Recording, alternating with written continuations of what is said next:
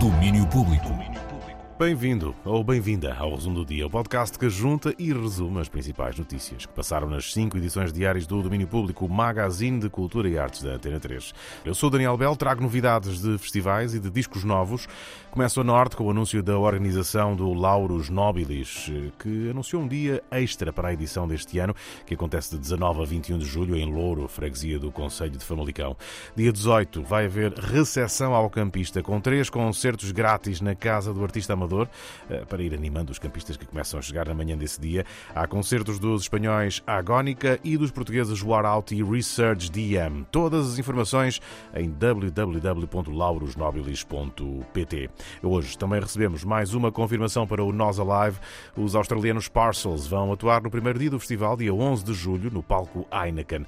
Fazem companhia no cartaz aos Arcade Fire, Smashing Pumpkins, Benjamin Clementine, Jesse Ware, Black Pumas, Nothing But Thieves, Kenny Grace e Unknown Mortal Orchestra.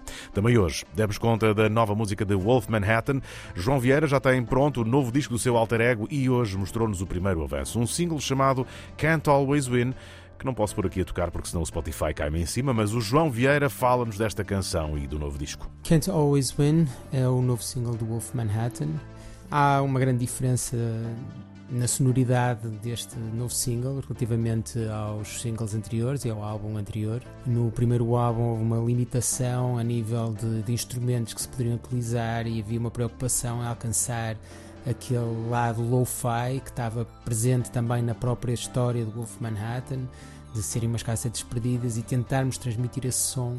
Aqui não, aqui já há uma libertação muito maior em termos de arranjos, em termos de de utilização de, outros instrumentos, de bateria neste caso, de piano, etc. O segundo álbum de Wolf Manhattan sai no dia 22 de abril e desta vez o João Vieira teve mais tempo e espaço do que no álbum de estreia, feito em casa, em contexto de pandemia.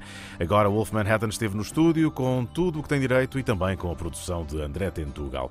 Já há também concertos de apresentação marcados, dia 1 no Cineteatro António Lamoso em Santa Maria da Feira, dia 4 de maio no CCB em Lisboa e em meados de agosto Wolf Manhattan apresenta-se no Festival Vodafone Vodafone Paredes de Cora. Esta semana no Disco Nexo vamos ouvir com atenção o álbum que na sexta-feira se tornou o disco português mais ouvido nas plataformas de streaming no dia de lançamento.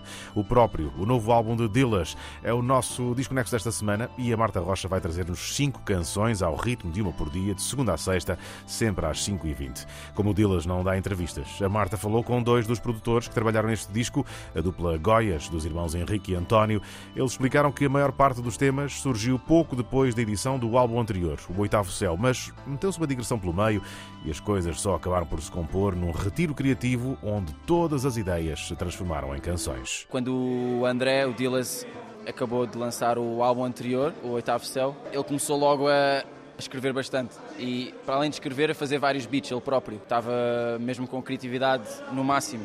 Depois começámos em tour acabou por resfriar um bocado e depois foi mais no ano passado em 2023 ao longo da tour fomos tendo sessões entre a equipa da 75 e depois também com, com Fumaça, com Ariel e Migs, fomos um pouco ajudando o André as ideias que ele tinha, materializando eh, de uma melhor forma. Que culminou com um retiro, uma espécie de writing camp que fizemos, que o Henrique teve mesmo em todos os dias da casa. Exato, ou seja, esse, desde, o, desde o último álbum dele, depois a tour, essa, essas sessões esporádicas. Digamos que colámos todo o álbum foi em novembro de dois, do ano passado, em novembro de 2023, com esse writing camp que juntámos a malta toda, pronto, naquele espírito mais de equipa, de irmandade, conseguimos criar sons que ainda não tínhamos feito e acabar os que já estavam a ser desenvolvidos. António e Henrique, a dupla Goias, que ajudou a produzir o novo álbum de Dillas.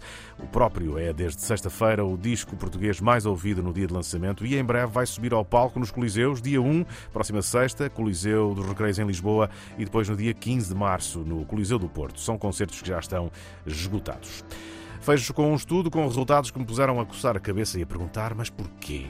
Diz esse estudo da empresa Laminate, onde foram ouvidos 3.900 compradores de discos de vinil nos Estados Unidos, que metade de quem compra vinil na América não tem giradiscos em casa.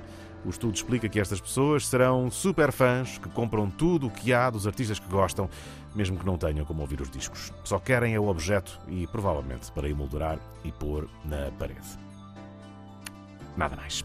Não é preciso giradiscos para ouvir este podcast. O resumo do dia chega às plataformas de streaming entre as 5 e as 6 da tarde, segunda a sexta-feira, para que não percas as principais notícias das artes e da cultura que passaram pelo domínio público. Se quiseres ouvir as edições que passaram na rádio, antena3.rtp.pt ou RTP Play. Amanhã há mais. Domínio Público.